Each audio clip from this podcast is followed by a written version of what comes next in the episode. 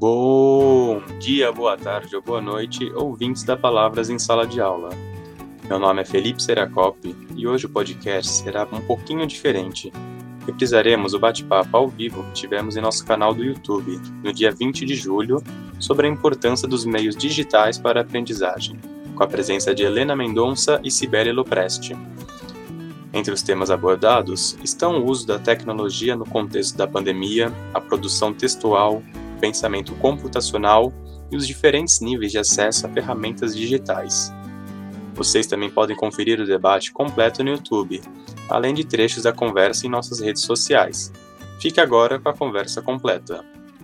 É, boa noite a todas e todos. Sejam muito bem-vindos à live aqui da Palavras Projetos Editoriais. Meu nome é Leandro Bernardo, cuido aqui da comunicação da Palavras e agradeço já em nome da Palavras a presença da Helena Mendonça e da Cibele Lopreste, que vão conversar hoje sobre o uso e a importância dos meios digitais para aprendizagem. Antes de começar e passar a palavra para as nossas convidadas, eu queria apresentar Palavras é, e ressaltar que a gente, num novo projeto de educação, de valorização do professor, de formação ampla do jovem, de transformação social. A gente está com várias obras aprovadas nesse PNLD 2021. E se você tiver interessado em saber mais, você pode acessar o nosso site, palabraseducação.com.br barra PNLD 2021 e conhecer as nossas obras e os conteúdos adicionais que a gente está produzindo especialmente para os professores que estão lidando com esse período de mudanças. No bate-papo de hoje vão ser abordados temas, além do do tema principal do nome do debate, ser aportados temas como contexto da pandemia, produção textual, pensamento computacional e os diferentes níveis de acesso a ferramentas digitais. Eu tenho aqui a presença da Helena Mendonça, possui graduação em Engenharia Eletrônica e é mestre pela FEFELESH USP no programa de Linguagem, Educação e Sociedade, é doutoranda e professora assistente no Departamento de Políticas Educacionais, Organização e Liderança da Faculdade de Educação da Universidade de Illinois, Estados Unidos. É coordenadora de tecnologias educacionais da Bahema Educação e é formadora do Centro de Formação da Escola da Vila de São Paulo. A nossa outra convidada é Cibele Lopreste Costa, que é graduada em Letras, mestre em Literatura e em Crítica Literária pela PUC São Paulo e doutora em Literatura Portuguesa pela USP. Além de ser coordenadora pedagógica da Palavras, ela também é assessora pedagógica e atuou na formação continuada de professores nas redes pública e particular de São Paulo. E foi professora de por língua portuguesa e literatura na rede particular de São Paulo. Bem, eu não vou mais ficar aqui, eu vou sair agora da conversa. Eu vou passar a palavra para a Cibele, eu ainda vou estar aqui nos bastidores, mas de novo agradeço a presença das duas e boa conversa. Muito obrigada pelo convite, né? Agradeço a palavras pelo convite e agradeço muito a Helena por estar aqui conosco hoje. É, essa, essa conversa, eu tenho certeza que ela é muito útil, pertinente para o momento que vivemos, né? Quando lá na palavra nós pensamos em, em organizar essa live, ela, a ideia surgiu depois de uma discussão, discussão que fizemos a respeito do momento pandêmico e de quanto estamos cansados ou não de viver na frente de uma tela. E aí essa conversa caminhou, caminhou e começamos a pensar nos recursos educacionais, né, de como os professores estão fazendo uso dessa dos meios digitais. E, e aí veio a ideia. Esse é um tema atual, pertinente, precisamos falar sobre isso. A primeira questão, Helena, que eu gostaria que você falasse um pouco é, afinal, o que é o tal do ensino híbrido, né? É, é um termo que eu ouço esse termo sendo usado de diferentes maneiras. E eu acho que a gente precisa é, localizar, precisar um pouco mais. Gostaria que você falasse um pouco sobre isso. E queria agradecer, é, Leandro, agradecer a palavras, agradecer a Cibele. É muito bom estar aqui, obrigada pelo convite. E é, sobre ensino híbrido, né? Recentemente eu vi uma um, um professor com quem a gente, com quem eu estou trabalhando, na pesquisa que eu estou fazendo de, de, doutorado, que ele recentemente fez uma, uma palestra falando sobre a diferença justamente de, de ensino híbrido, o que, que, é ensino remoto, o que, que, é ensino híbrido, o que é ensino online, é, educação online, uhum. é, e tentando diferenciar um pouco, né, esses termos todos, né, é, porque online ele pode existir no presencial, né? Então a gente pode estar presentes no mesmo local fisicamente, mas ainda assim se utilizar de recursos online, né? Então é, ter momentos uhum. da educação que aconteça online, né? É, híbrido uhum. a gente usa muito hoje em dia para justamente evidenciar esses esse hibridismo, essa diferença de contexto, né? Eventualmente eu estou online, eu tô, eu, eu tô virtual, eu estou remoto, eventualmente eu estou na escola, estou presencial. É, então a gente tem usado o termo híbrido dessa forma, né? Dessa Sim, forma, é, é, essa, essa mudança do principalmente do virtual e do presencial. Só que a educação sempre foi híbrida, né? A educação sempre uhum. foi misturada, sempre foi combinada, sempre a gente a gente usou vários espaços, vários tempos. Então, a educação é híbrida por natureza. Só que tem esse termo híbrido também vem de uma proposta que vem do blended learning, que é do, do Christensen, é, que propôs, quando ele falou, quando, começou a falar sobre blended learning, ele propunha uma série de, de técnicas de, de é, de trabalho na sala de aula que se também se utilizava do digital, é, então do online no presencial. É, uhum. E aí ele, ele explorava essa proposta, né? E aqui no Brasil quem é, quem, quem estuda e quem se aprofundou no trabalho do, do Christensen foi a Lilian Bassick, e ela tem publicações também sobre essa proposta do blended learning traduzida para o português por ensino uhum. híbrido, né? Então acho que isso ajuda a dar um contexto um pouco é. para a gente e principalmente para a gente se perguntar então se o online é, o online ele, ele deu uma ele viabilizou para a gente o remoto, né? Exatamente. Mas ao mesmo tempo, para além de viabilizar o remoto, no que que ele pode ajudar a educação? Né? A gente é. já usava a educação online antes da, da, da pandemia, né? E ela, é sem dúvida, viabilizou, né? Mas, enfim, é. diga, diga. -se a tua fala, ela me faz lembrar algumas coisas que eu ouvi, algumas falas de professores que eu ouvi, considerando o ensino híbrido, essa experiência de dar a mesma aula idêntica para o presencial, para, para esta turma que frequenta uma semana a aula e a mesma aula, ele, ele, ele faz uma aula online. Então, o fato de trabalhar metade da turma presencial e fazer o revezamento, ele está chamando isso de ensino híbrido. Eu acho que é esse equívoco que a gente precisa uhum. desfazer, sabe? Mas ainda há um pouco a leitura do ensino híbrido desta maneira. Acho é, que... e, e é uma loucura, né, Sibeli, a gente pensar que uma aula planejada para o presencial, ela pode ser uma aula síncrona, né? Não Exatamente. dá, é uma, é uma diferença enorme, né? De, de contexto, de, de possibilidade de interação, é muito diferente. E eu não estou é falando muito. que um é bom e outro é ruim, não, ele, cada um tem a sua potencialidade, né? Então, é essa que é a é. questão, é, é, transformar, pegar, porque realmente não tivemos tempo, né? Lá no início da pandemia, principalmente.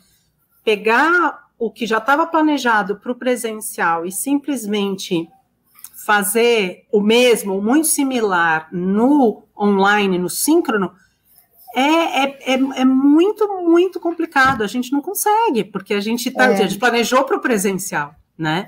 É, o que eu acho que essa fala revela é que este professor que vê desta maneira, ele ainda tem um pensamento bastante tradicional da sua forma, da sua prática, da sua maneira de dar aula. Ele ainda é o transmissor e o aluno é o receptor. Sim. Então, esta aula online, ela só reproduz uma, uma atitude, uma, uma postura frente à educação, né? Sim. E eu acho que quando a gente discute a questão do ensino híbrido, a gente está discutindo muito mais se é online, se é síncrono, se não é síncrono. A gente está tá discutindo outra coisa. Sim. E é sobre isso que eu acho que é importante a gente aprofundar e falar, sabe? Porque a gente ouve muito agora que estamos ouvindo que os alunos vão voltar, né? Os professores vão passar da aula de maneira presencial. Sim. E eu ouço. Então, o que, que vai continuar? O que, que a gente já incorporou? Então, se a gente já incorporou algumas coisas que fazem parte da plataforma digital, dos meios digitais, é porque a gente já começou a dar aula de um jeito diferente. Sim, exatamente. E, e, é esse, eu acho que é o desafio maior, né, Sibeli? Porque é, existem coisas que o digital permite que o presencial não, e vice-versa, né? Então, a chave, a meu ver, é a gente perceber é, o que funciona bem no digital, no que o digital pode ajudar a gente a que o, a, o estudante aprenda melhor. E no que o digital não pode ajudar. E que é, aí é, isso tem que acontecer no presencial, mas tem muita coisa que o digital pode ajudar sim.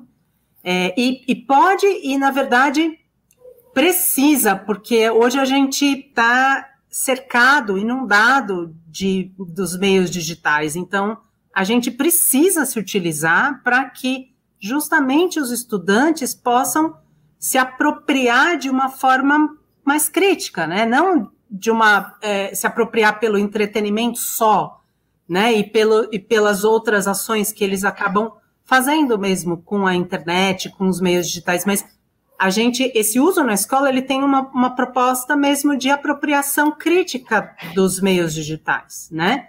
Então, é muito importante que a gente continue se utilizando do digital é, na potencialidade que ele oferece. Então, essa, eu acho que essa é a chave agora na, no, no retorno do presencial, né? É. Então, efetivamente, agora no retorno, é trabalhar esse ensino híbrido que significa o professor estar ali presencialmente como um mediador do conhecimento e sugerindo, lançando mão de estratégias de trabalho em que o aluno terá que ir para o meio digital. Então, sim. a aula é presencial, sim, mas algumas ferramentas serão usadas no meio digital. Então, isso é, na verdade, o híbrido, né? Acho que a pandemia, a, não vou nem dizer das tragédias e das, das fatalidades todas que estamos enfrentando, né? Mas ela, é, em alguma medida, ela apressou, ela exigiu da gente Sim. um olhar assim muito especial para os meios digitais, né? Para as ferramentas. Sim. Então, Sim. a gente vai ter que aprender com isso de algum jeito, né? A gente vai ter que é. avançar. Né? É, e teve, uma, teve uma, uma publicação que foi muito marcante né, no início da, da pandemia, é, sobre é, que, que, alguns educadores é, norte-americanos falavam assim, que o que estamos fazendo não é educação online, é ensino remoto emergencial. É, né? é verdade, ótima essa expressão. E, é, e isso foi lá no início da pandemia, em 2020, e eles traziam uma, uma reflexão super interessante, que era o seguinte: eles traziam um conhecimento acumulado da educação à distância, e eles mostravam o que é importante, que é, um curso totalmente à distância, né, no caso remoto, ele é planejado na sua essência para ser remoto. Né? Então, levando em consideração que as interações elas precisam de um ambiente virtual, elas precisam de um meio digital para acontecer. É, então, e eu tenho um monte de, de questões ali, um monte de aspectos que precisam ser analisados para eu desenhar esse curso, né? Essa, essas atividades quando elas acontecem à distância. Então, eles falavam assim nessa publicação que é, ninguém teve tempo de desenhar tudo isso é, para acontecer à distância. Não só o tempo, mas a formação, né? Não, não os professores de educação básica, principalmente, não foram formados para trabalhar remotamente, porque a educação básica é uma educação presencial. Então, é, o que estávamos fazendo era remoto emergencial e não educação online. Então, essa, essa e essa publicação eu achei, assim, no início da pandemia, eu achei muito importante é para a gente entender um pouco melhor essa história toda, né? Porque foi uma loucura tão grande a gente de repente não poder mais estar na escola e aí eles ajudavam um pouco a gente a entender com esse conhecimento da educação à distância, é, que, que, enfim, que já tem, a gente já tem muito conhecimento acumulado da educação à distância. Então, foi muito bacana, vai estar tá aqui a, a o link, está na, na descrição, é porque eu acho que, mais uma vez, é mais um elemento que ajuda a gente a pensar sobre o lugar da educação online, na, na, principalmente na educação básica né? Que a gente está falando mais uhum. educação básica. Mas, mas qual é o lugar da educação online, né? Qual que é o, qual que é o lugar do online na, na educação básica? Esse é, um, esse é uma, uma, uma reflexão super importante de se fazer, principalmente agora que a gente está voltando no presencial. É. Então, mas isso me faz pensar numa questão muito, muito interessante, porque quando a gente fala no ensino online, né, A gente está considerando que os professores, em geral, conhecem os processos digitais. Já passaram pelo, pelo chamado letramento digital, né? já se apropriaram. E nós, nós entendemos, né, pela experiência, que às vezes não tem nem internet na região onde ele, na escola onde ele trabalha. E aí eu fico, é, a gente, a gente lê e relê a BNCC, né, sabe que é preciso fazer um trabalho bastante aprimorado com o aluno para que ele se aproprie de todos os meios, para que ele saiba se comunicar, produzir conteúdos, né? Mas às vezes o professor ainda não, nem ele produz muito conteúdo nos meios digitais, né? Então eu, fico, eu queria que você falasse um pouco sobre isso, sobre o letramento digital do ponto de vista da formação do professor, da formação desse aluno e desse contexto do Brasil em que às vezes não há nem internet. Então, como que a gente trabalha isso Quer dizer, que caminhos você enxerga para a gente conseguir avançar um pouquinho, ou que práticas são mais potentes nesse momento, é, sendo bastante realista, né? Não, a, gente não vai, a gente tem que trabalhar com dados de realidade, né? Primeiro, acho que é importante pontuar que letramento digital é muito mais do que conhecer o recurso digital, né? uhum. né? Então, o letramento digital, na verdade, ele, ele tem a ver com o tipo de produção que o digital me permite, a, as diferenças de, de contexto que eu tenho, por exemplo, nas, nas situações que eu, que eu posso viver no digital, em como eu construo o, o significado de determinada é, de determinado é, conceito. É, Textos que só surgem nesse ambiente digital. Né? Textos, Como é que eu leio isso? Quais Como são é os mecanismos leio? de leitura? Por exemplo, hoje a gente tem no digital um, um uso de, de, de, diversos formatos muito maior do que, né, de, de vídeo, de imagem, de áudio, muito maior do que antes. Né? Antes a gente tinha é, um, um acesso muito maior de textos que eram textos diferentes do digital, ou textos monomodais, textos né, escritos só. E hoje. É, cujos hoje gêneros gente... já estavam tão estratificados que a identificação deles era mais fácil, né? Sem dúvida, sem dúvida. E agora a gente está num campo de muitas novidades, né? Exatamente. E, e, e, hoje a gente tem alguns autores que falam em gêneros híbridos, né? Para usar o híbrido de novo. É, porque a gente tem, antigamente teve. Eu, eu lembro de, de de há muito tempo, ler algumas publicações falando, por exemplo, ah, o, o, o, diário, né? O que era a forma que eu escrevia no diário era é agora o blog, né? Então a, a, as pessoas é, fazendo essa, essa tentativa de correspondência com os gêneros os, os gêneros já é, é, consolidados, né? consolidados para os gêneros digitais, né? Sim. E, mas hoje em dia a gente tem uma mistura muito grande disso tudo, né? Porque sim, porque é, a gente tem a, essa tem alguns autores que falam que é ubiquidade, né? A ubiquidade uhum. do digital, na verdade, ela, ela implica essa esse hibridismo também, né? Dos, dos gêneros. Então, você produzir um vídeo hoje é, é um conhecimento que a gente né, tem uma questão aí, todo mundo fala, ah, todo, todo jovem, todo, toda criança quer ser youtuber, né? É, só que tudo que está por trás, né, sem, sem entrar em, em questão de ser youtuber ou não, mas tudo que está por trás de uma da produção de um vídeo, né, é algo que muitas vezes passa despercebido, que não é não é explícito para um jovem, por exemplo, né? Então tem muitas escolas que se aproveitam desse fenômeno do YouTube para trazer a discussão sobre produção de vídeo. Por exemplo, tem um, um trabalho muito bacana que eu já acompanhei lá na escola, que era um trabalho com booktuber, que era justamente eu conhecer esse, esse fenômeno dos booktubers, que são as, as, as pessoas que indicam leituras na internet, para que os estudantes possam produzir um, um vídeo em, com uma indicação literária.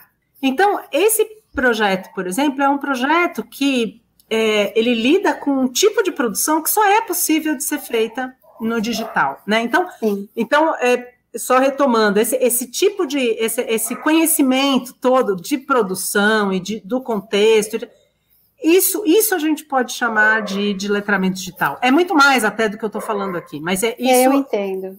Né, eu esse, acho que tem contexto... a ver com como que eu me comunico numa outra, num, com outro suporte, né? Sim, sim, suporte, exatamente. Suporte é, talvez seja um termo é como Não, é que eu o me... meio, pelo meio, né, é, que eu me comunico. É. O, o, meio é, é como é que eu recebo essa informação, como é que eu sei ler as nuances, né? Porque é, assim como todo texto tem tem, tem um discurso ali que tem que ser interpretado em diferentes camadas, né? Isso. E como é que eu produzo também esse texto? Exatamente. E, não, é. e que não seja um texto simples, que seja um texto com camadas também, para que eu Exatamente. possa desenvolver criticidade nesse outro meio.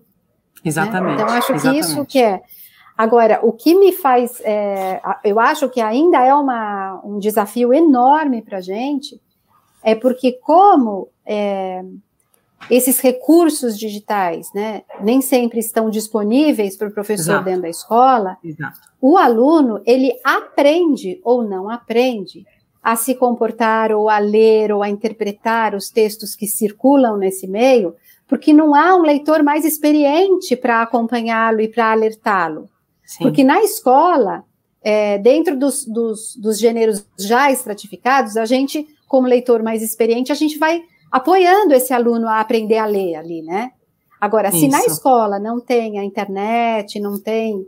Se ele não consegue ler junto com o aluno, esse letramento digital acaba acontecendo de uma maneira espontânea e a gente não sabe quais são os resultados.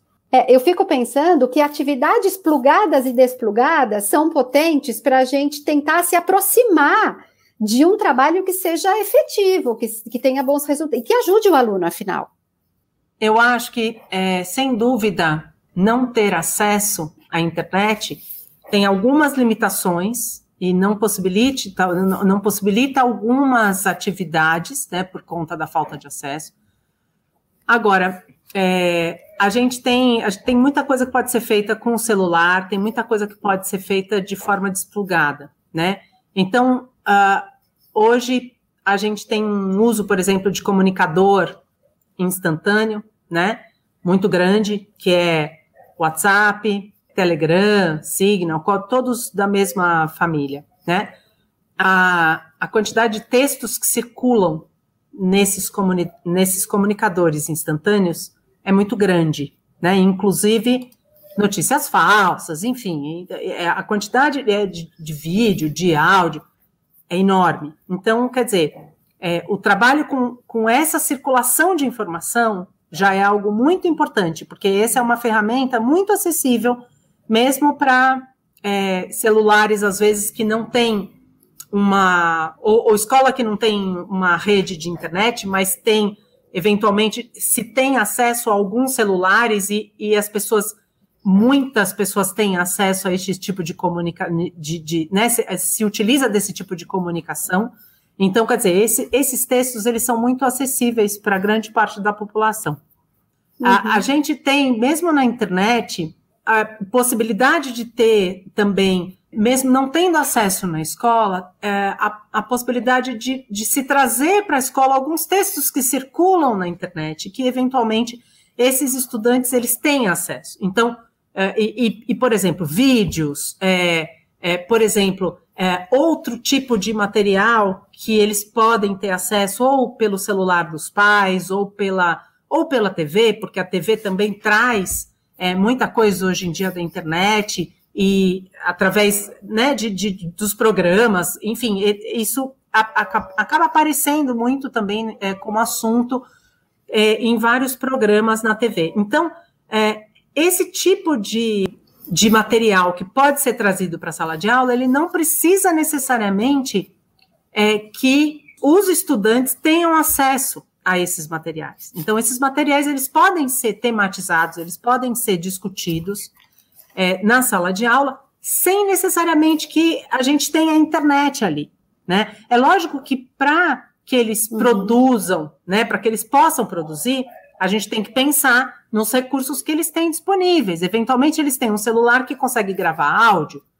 Eles podem fazer um, um podcast que vai ser um arquivo de áudio mais simples, não precisa ter edição. Eventualmente, tem um ou outro aluno que pode conhecer um aplicativo que faça pequenas edições de, de áudio, isso já pode ser uma produção super bacana para a comunicação dos, do, da, dos conhecimentos que foram construídos ali, ou das discussões que aconteceram em sala de aula. Enfim, então, é, eu lembro de, recentemente, uma, um, um podcast que acabou surgindo a partir de uma atividade que era proposta é, para os alunos fazerem pequenas gravações de até dois minutos sobre um determinado tema. Então, era, era proposto uma. Eram propostas algumas leituras sobre um determinado tema. Isso, foi no, isso aconteceu numa aula de filosofia, no ensino médio. Os estudantes é, liam alguns textos, assistiam alguns vídeos, e aí eles eram convidados, a partir de uma proposta que a professora fazia, a gravar um pequeno áudio sobre aquilo que eles tinham lido, aquilo que eles tinham assistido. E aí aquelas, aquelas gravações ficaram muito boas. E aí a professora falou: Nossa, eu acho que podia virar um podcast. Aí ele, ela conversou, lógico, com os, com os alunos, pedindo autorização, perguntando o que eles achavam. Tal. E aí eles resolveram, então, pegar esses áudios e compor um podcast. E aí lançaram como sendo é, produções, reflexões ali dos estudantes é, do ensino médio a partir dessa proposta. E depois isso ficou tão bacana que aí eles começaram a gravar com mais frequência e fazer um podcast. Né? Um podcast é uma, uma sequência de áudios que são publicados a partir de um determinado tema, ou de vários temas, num recorte da, da classe, ou do, ou do segmento, ou de uma escola, enfim, uma escola pode ter um podcast. Então, tem vários canais aí que você consegue é, fazer uma publicação. Então, é possível de se fazer é, uma série de, de, de, reflexões aí na escola, é possível e necessário, né? É, não necessariamente com todos conectados ali, né? É lógico Entendi. que se a gente tem uma uhum. conexão, sim, eu, eu posso algumas outras coisas, mas se eu não tenho, ainda assim é super possível é, da gente fazer com menos recursos, ou às vezes sem recurso tecnológico, uma pessoa com um celular, enfim, é possível. Então, isso é importante que, é, que a gente. E, e, é isso, né? Se, se, o professor tiver um apoio, né? Se tiver, tiver a possibilidade de ter um apoio, alguém que conheça um pouquinho ali na escola e que pode ajudar ele a, a trazer um recurso para a sala de aula, né? A imprimir algumas, alguns textos para que os, os estudantes possam discutir. Essas discussões elas podem ser feitas, enfim, sem essa sem o, o digital estando é. ali na hora, né? Então, isso é super importante. É, super fico, importante. Enquanto você falava, eu fiquei pensando na leitura de mensagens que circulam nos, no WhatsApp ou em Telegram, né?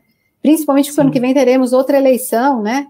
Pois e o é. quanto se faz necessário e urgente a gente fazer a leitura crítica desses, dessas mensagens curtíssimas ou não tão curtas que circulam nesses, nesses meios que são de uma leitura rápida, e que a gente valorizou pouco, né, nos últimos tempos, e o quanto que há pessoas que só se informam por meio deste, deste canal, né, só exatamente. por meio desses textos, é, dessa exatamente. circulação de textos. Então, é, isso tem aí, que estar na escola, isso tem que ser tematizado na escola, né? Isso sim, tem que ser sim, sem dúvida, Sibeli. tema de trabalho eu, na escola. Eu já, eu indico um, um, assim, quem, quem não conhece a SaferNet, que é um braço do CGI, do Comitê Gestor Internet Brasil, a SaferNet, ela produz materiais é, voltados para educadores, para é, famílias, material educativo em geral sobre uso da internet, uso de meios digitais. E eles têm cursos gratuitos, têm palestras, lives, enfim, eles têm, eles produzem muita coisa de qualidade, muito boa, que pode apoiar o professor nessas atividades dentro da escola. Então, é, SaferNet, vale super a pena. Quem não conhece, é, se vocês digitarem, tem, tem um site deles que é o Dia da Internet Segura. Então, se vocês colocam no, no buscador Dia da Internet Segura, vem o site com um monte de recursos, guias, é, materiais de apoio para os professores. Então, é um recurso super interessante de se utilizar e é, que traz também é, reflexões sobre fake news, sobre é, exposição na rede, sobre uso dos dados pessoais. É, enfim. Agora, Helena, uma coisa que, que é um desafio grande para a gente, eu acho que vale a pena a gente tocar no assunto, é a, é, a gente que produz é, conteúdos didáticos, livros didáticos, né? É, foi um desafio para a gente trabalhar é, na produção, no momento da, da produção, do, do pensamento computacional, né? Principalmente que nós, é, as diversas, trabalhar de maneira interdisciplinar nos livros e trabalhar o pensamento computacional. Eu queria que você falasse um pouco sobre o que é, afinal, o pensamento computacional e como é que o professor já faz muitas vezes isso na sua prática, mas não, não, não tem consciência que já faz, e de que maneira isso, passando para a consciência, né, como é que isso pode ser potencializado, é, é, como é que a gente pode planejar e, e, e ter intencionalidade didática para trabalhar esse tal do pensamento computacional? Eu queria que você falasse um pouquinho sobre isso. É um tema difícil mesmo, porque eu, não, é, não é que é difícil, é, é novo, né? Então é. é novo. Tem, tem várias definições de pensamento computacional, né? Uma delas que eu tenho aqui é do Paulo Blickenstein, que é do que ele é ligado ao MIT. Ele, é, ele fala o seguinte, que pensamento computacional é saber usar o computador como um instrumento de aumento do poder cognitivo e operacional humano, é, em outras palavras, usar os computadores, redes de computadores, para aumentar a produtividade, inventividade e criatividade. Mas a gente tem algumas publicações do pessoal do, do NIED, da, da Unicamp, do professor Valente, por exemplo, que ele, ele faz alguns paralelos entre o pensamento computacional e o ensino da matemática, e não só o ensino da matemática, o ensino na escola, de, de, em diversas áreas, e como a gente já de alguma forma trabalha com as crianças com uma série de propostas do pensamento computacional, mas muitas vezes a gente não evidencia esse trabalho cognitivo que já é feito na escola, né? Então, o, no, o pensamento computacional ele é, ele tem alguns pilares, né? Então ele, ele tem alguns pilares que ele eh, que são chamados de decomposição, que aí eu decomponho as ideias, componho as ideias, reconhecimento de padrões. Então, eu reconhecer numa sequência de instruções alguns padrões que se repetem ali. Abstração, então eu olhar para um cenário e, e abstrair algumas coisas para poder entender melhor ali uma parte e não o todo. Sequenciação algoritmo, então entender o que é algoritmo, que é uma sequência de instruções, né? É, então, assim, tem, tem uma série de, de questões que são mobilizadas ali cognitivamente no pensamento computacional que não se dão só através da programação de dados, uhum, né? Só uhum. que a programação, ela também mobiliza essas questões de uma forma mais explícita, né? É, então, eu, eu acho que é um desafio muito grande que os, os professores das diversas áreas, eles entrem em contato com esse conceito do pensamento computacional para que eles reconheçam nas suas áreas o que, que já é feito, porque aí eles Exatamente. podem explicitar isso na hora. Olha, é, olha, o que eu estou fazendo aqui está relacionado com pensamento computacional por causa disso, disso, disso. Ah, nossa, é mesmo.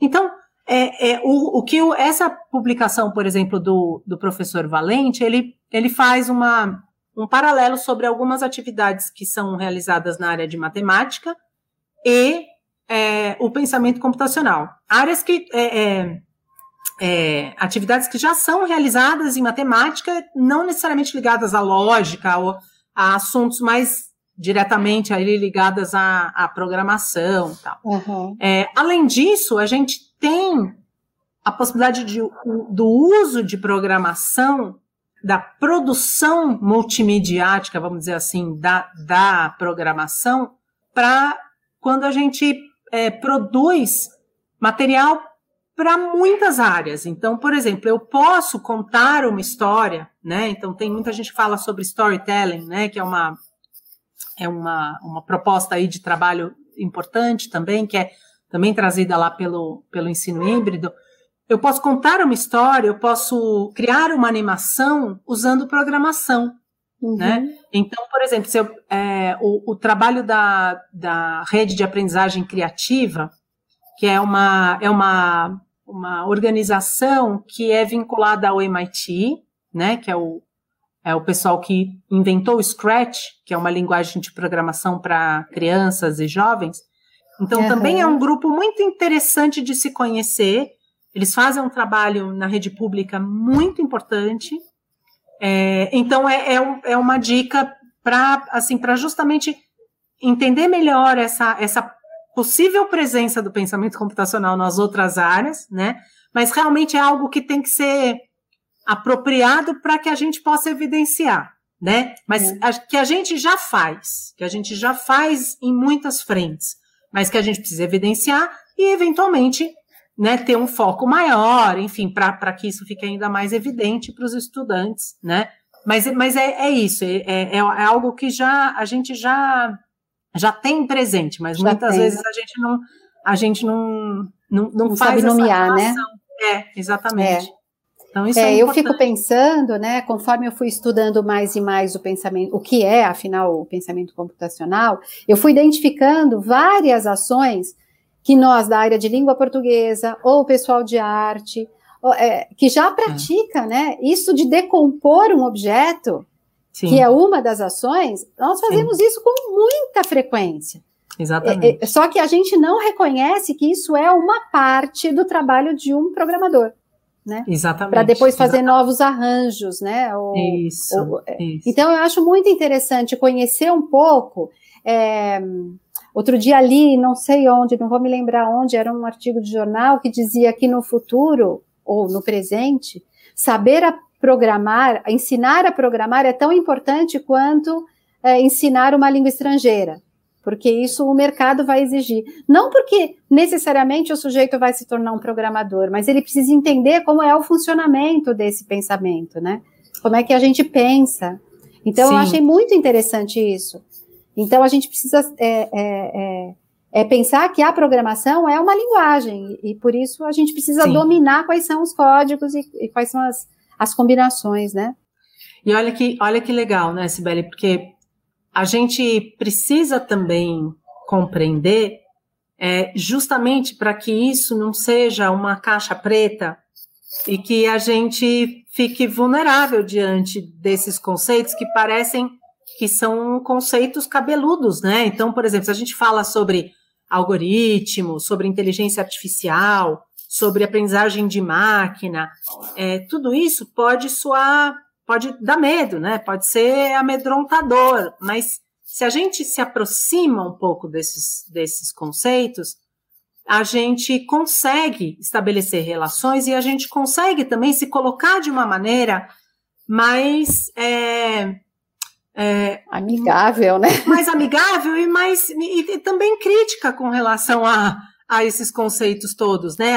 Por quê? A gente está sujeito a, a, a, aos algoritmos. A gente, né? A gente Sim. pesquisa nos buscadores, a gente está sujeito a um algoritmo que filtra as respostas de acordo com o que está salvo no meu computador, as buscas que eu já fiz. Então, então a gente tem que entender esses mecanismos. E desde criança a gente tem que entender para é. que a gente possa justamente é, circular né, nos meios digitais, não ficando refém de, né, dessas, é.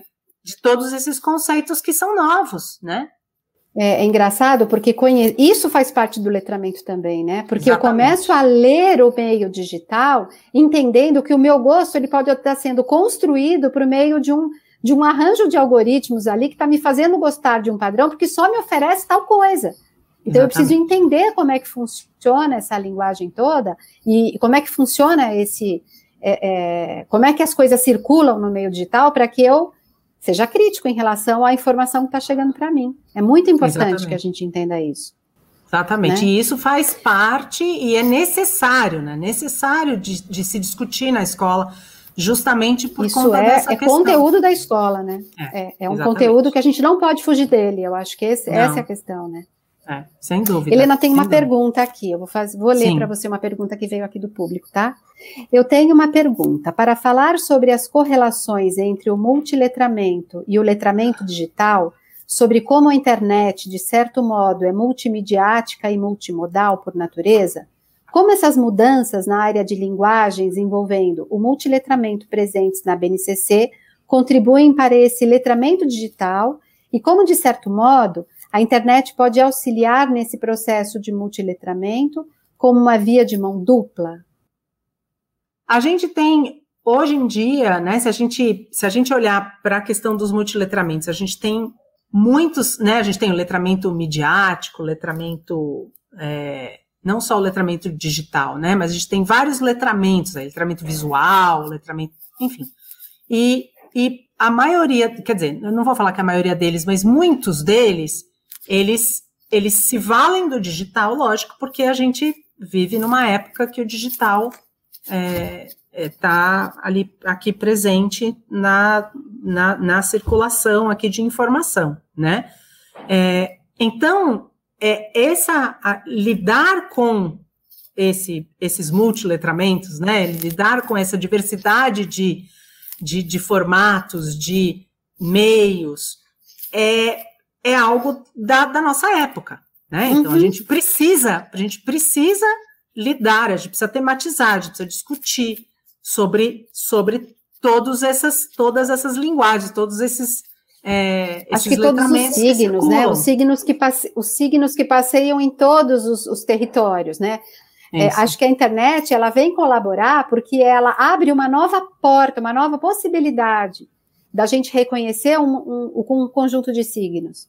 Sim. Acho que o multilitramento, acho que a contribuição da internet está aí ela funciona como um portal, como uma, uma nova porta de entrada para a gente ver como é que são as combinações, né? E que sentidos são produzidos nesses campos todos. Sem dúvida, é isso mesmo, Sibeli. E, e hoje a gente não fala mais do digital sem internet, né? A gente, quando a gente começou a usar a tecnologia digital, lá na década de 90, que a internet eh, começou a ser usada aqui no Brasil, a gente ainda tinha computadores que não eram conectados na internet. É, né? é verdade. Mas quando a gente começou a usar a internet e, o, e, os equipamentos eles passaram a ser conectados com a internet, a gente não a gente não diferencia mais, né? Então a gente não estar conectado, né? ter um aparelho que não é conectado hoje não, não é mais uma, uma, uma realidade, né? É algo que o aparelho já é conectado à internet, né? Então então, pensar a internet separado do digital não, não dá. É, é, então, eu acho é. que a internet é isso, é, é, um, é um espaço que a gente é, usa, que a gente está, que a gente é, né? É, e, que, e que precisa ser discutido, porque a gente se utiliza de um espaço, tem, tem alguns autores que, que estudam essa questão do espaço, né? do, do espaço na educação e de, do espaço virtual na educação. É muito interessante, eu gosto muito desse tema. E, e justamente é uma, uma, uma discussão super importante, porque muitas vezes é ela também, é, muitas vezes não, ela constitui a identidade, né, da, do, do jovem, nossa, do, do adolescente, enfim. Então, é, é um tema que é, é super importante também, mais uma vez, de estar na escola por causa disso, por causa dessa construção da identidade dos, dos estudantes, que se dá hoje em dia também no, no espaço virtual, né? É. Helena, antes da gente encerrar, eu queria que você contasse um pouquinho sobre a tua pesquisa de doutorado. Nossa, já, achei... mas já! Pois é, já estamos nos 50 minutos aqui. É verdade, é, olha só, a gente está. É, é, na nossa conversa, né, antes da, daqui da live, né, nós conversamos um pouco e você contou um pouco da sua pesquisa e eu achei super interessante. Acho que contribui muito para a gente pensar um pouco sobre é, esse tema, educação e meios digitais, né? Tem, é, que você comentasse eu, um pouquinho. Sim, eu, eu queria comentar, só que a gente vai deixar também na descrição, e aí a gente pode falar daqui a pouco, na descrição, alguns recursos, enfim, algumas, alguns materiais que ah, podem sim, ser úteis sim. também para a gente pensar é, na possibilidade de uso de recursos digitais na, na sala de aula, mas aí a gente fala um pouco mais daqui a Sim, pouco. Sim, antes de encerrar, a gente faz isso tá. como um, um, fechamento de dicas para os professores, tá ah, bom? Tá Pode ótimo, ser? tá ótimo. E, e atualmente eu estou é, vinculado ao, ao projeto de, do, dos novos e multiletramentos na FEFELESH, na USP, e a gente tem, é, tem discutido bastante sobre o, o conceito de, de decolonialidade E aí a gente, eu comecei a ler junto com alguns colegas alguns, alguns é, autores é, sobre o termo de decolonialidade, colonialidade digital. É, tem vários é, estudiosos hoje em dia usando é, conceitos diferentes aí para é, para se remeter a, a, a, questões similares, né? Mas o conceito de colonialidade digital é um conceito que se refere a, uma, a uma, um funcionamento hoje da internet, né, que reproduz a, a colonialidade, mas reproduz de uma forma que a gente tem hoje é, cinco empresas que praticamente é, controlam o fluxo de informação na internet, né? É, e a gente tem então essa essa prática né, de, de, de, de, estar à mercê dessa, dessa regulação dos dados, né, do fluxo de dados da internet, é, e, e isso, na verdade, estrutura o modo com que a gente circula pela internet, né? Uhum. Então, qualquer hoje, qualquer acesso que a gente faz, a gente, é, na maioria das vezes, a gente passa por plataformas é, que são plataformas que têm suas políticas próprias de regulamentação, de circulação dos dados. Então, tem algoritmos que servem a uso comercial, tem é, muitas vezes uma forma de, de, de, regulamentar essa circulação que não é explícita, né? Então, os nossos dados, na verdade, eles são é, usados de uma forma é, que nem sempre a gente sabe como eles são usados. Então, esse, esse é o problema, porque os, os, hoje os termos de serviço, na verdade, eles são muito confusos, eles não são acessíveis, né? É, e todas essas práticas, na verdade, na verdade elas, elas dialogam com a prática de colonialidade, né? Mas é, é, eu não vou, aqui eu não vou explicar, porque, na verdade, é um, é um termo que a gente não pode falar, ah, é igual, não. Eu não vou, não vou entrar nessa discussão, mas é um, é um termo muito interessante, então é o termo de, de colonialidade digital, que aí tem, tem vários, tem colonialidade de dados, é, tem uma, uma professora que, que tem um, um livro, uma professora norte-americana tem um livro publicado sobre capitalismo de vigilância, tem um grupo aqui no Brasil que, que pesquisa, inclusive, sobre o avanço do, do, do uso de, de armazenamento de dados das universidades brasileiras, que na verdade eram servidores próprios e migraram para servidores das grandes empresas, do GAFAM, que chama Educação Vigiada. Então, tem grupos pesquisando sobre esse, essa estrutura hoje que a internet provê, né? É, e que muitas vezes ela deixa a gente é, refém desse, desse mecanismo e muitas vezes sem, é, sem isso estar tá explícito para o usuário final. Então, a minha intenção, na verdade, é trazer esse tema para a educação através de alguns cursos de educação online no ensino superior. Eu confesso para você que quando, na nossa conversa, quando você contou sobre a tua pesquisa, é, por, por, outros objetos de trabalho, outro, outros, outras propostas de trabalho, eu estava lendo Camões e, e, os Lusíadas, né? Ah. E aquela, aquele percurso daquele mar por, por, nunca antes navegado, sabe? Eu fiquei pensando nisso na internet e, e, e, fiquei pensando em mim, em nós, e nos alunos, né? Como, como esses sujeitos, né? como esses nativos que estavam lá vivendo a sua vida tranquilamente e que Exatamente. chega aquele estrangeiro com regras, com e que enquadra, né? Eu, eu fiquei pensando, eu fiz um, eu achei tão interessante porque eu nunca ah, tinha pensado nessas empresas como esse estrangeiro que chega para colonizar, né? É. Eu, eu dei uma super viajada, né? Depois da nossa conversa, porque não tinha, eu, eu sempre é, via essas empresas como os bons que chegaram para me ofertar, né? Você, falei, nossa, a Helena me fez pensar em um monte de coisa. Foi muito legal, muito legal mesmo. Muito é muito bom, muito bom. Então é um tema, é um tema relativamente novo, mas é um tema que, que já tem Importante. muita gente estudando, já tem muita gente estudando, muita gente super fera estudando, assim, e, e esses dias é, foi organizado também um evento no CGI, no Comitê Gestor da Internet, só sobre esse tema, enfim, então é um tema super é, importante que é. eu, gosto muito também de, de, É engraçado que depois eu me senti tão ingênua, né? Me senti a própria indígena ingênua de falar como eu não tinha pensado. É tão óbvio isso.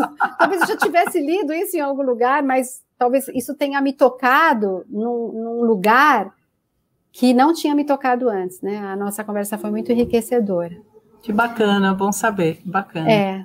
É, como a gente tinha falado, né, seria muito legal que você citasse algumas plataformas ou ferramentas que colaborasse com, com os professores que estão nos escutando agora. Se você puder dar umas dicas, né, contribuir um pouco para esse repertório, seria ótimo.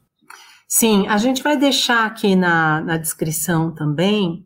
É, tem um, um, mural que eu fiz é, com uma série de, de ferramentas e de é, de, de links para materiais, na sua maioria, materiais abertos, né?